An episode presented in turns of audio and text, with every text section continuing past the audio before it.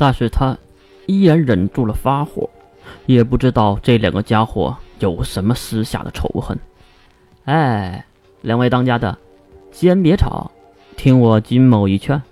既然大家都没有证据能证明这坐标计划和净化来临有什么关联，那不如都让一步如何呀？我们护神主不再干预西马一族，中帝国联合也不要干预我们护神主，如何呢？金龙透的话说的西马海灵一愣，他也知道，如果不是护神主造成的净化来临，那就是另有其人。那就不能把大部分的主力来对付不是敌人的敌人。虽然这些年以金龙透为主的护神主运动很频繁，但是为了建立自己信仰的国家也是情有可原。毕竟这个地球上没人接纳护神主的人员的理由，西马海灵自己是最清楚的。因为自己统帅的圣人天者。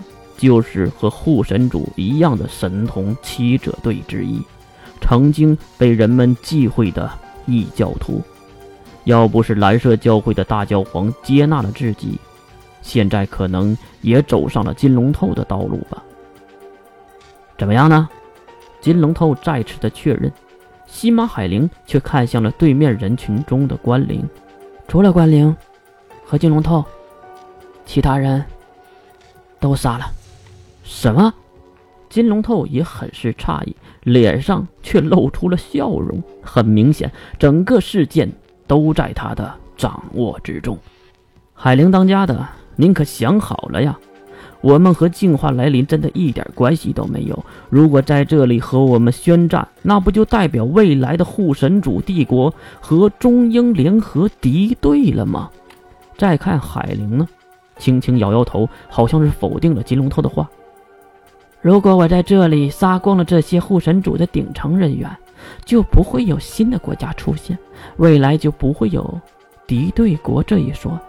还有，海灵看向关灵，每一个人的心中都有一个底线，我的底线就是不能用七十亿的人的生命来当赌注。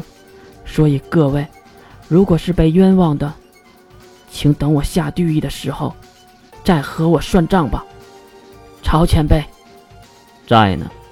身穿道服的曹世涵出列，并抱拳拱手：“老夫来领教领教护神主的威风。”边说，曹世涵走上前来：“我来可以吗？”走出阵营的竟然是展飞。展飞右手食指和中指并拢，并指向曹世涵：“在下西马展飞，前来领教前辈。”看到展飞这个小毛头。曹世涵笑了起来，呵呵呵，你们还是一起上吧，不然一个回合都挺不过的。如此狂妄的话，却没人敢否认，因为曹世涵是世界三大魔法师之一，而且是隶属于圣人天者队伍中的一员，在第十四席位。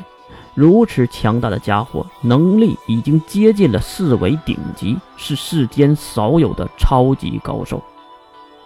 展飞，我们一起来吧。天帝走出队列，拔出了法剑，一旁矮小的花指也是走上前去。那我们就开始吧。只见曹世涵右手大拇指在各个手指上一顿狂点，指诀。哎，他在掐诀念咒啊！童胖子看出了猫腻，可是已经晚了。雷电，招来！简单的指诀过后，天空瞬间变暗，一道隧道粗细的白色闪电从天而降，那速度、那力量、那声音，在场的人都急忙闪避。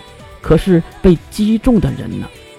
声音落去，地面出现了巨大的深坑，而坑中空无一人。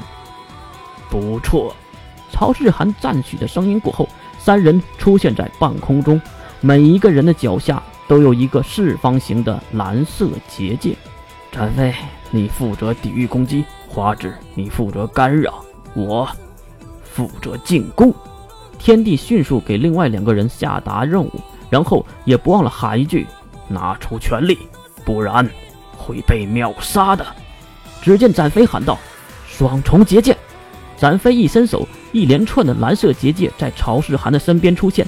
此时，花纸也犹如一个猴子一样，踩着结界冲向了里面的曹世涵。曹世涵微微一笑，一只手背在身后，一只手捻起指诀：“风华，招来！”简单的词汇再次引起了极为恐怖的飓风，一道道狂风犹如利刃一样，直接将面前的结界全部砍碎。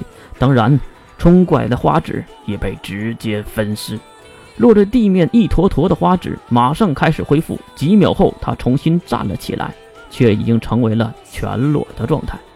这他妈的！哎。花纸想说什么，但是又欲言又止，因为曹世涵已经冲了上来。不使吗？